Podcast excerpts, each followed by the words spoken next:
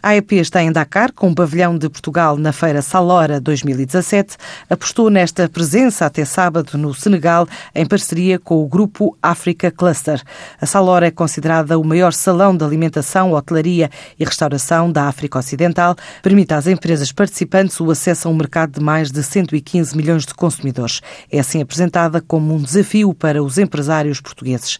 O mercado senegalês representa ainda um movimento de perto de 350 mil milhões de está integrado na União Económica e Monetária dos Estados da África Ocidental, uma organização que oferece plataforma de entrada para este mercado regional.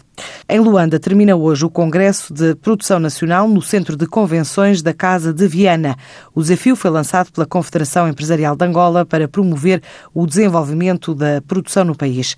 À margem deste congresso, os empresários assistem à feira intitulada Feito em Angola e podem realizar visitas de trabalho às províncias, aproveitando também para mobilizar empresários para a entrada de Angola no Sistema Internacional de Código de Barras.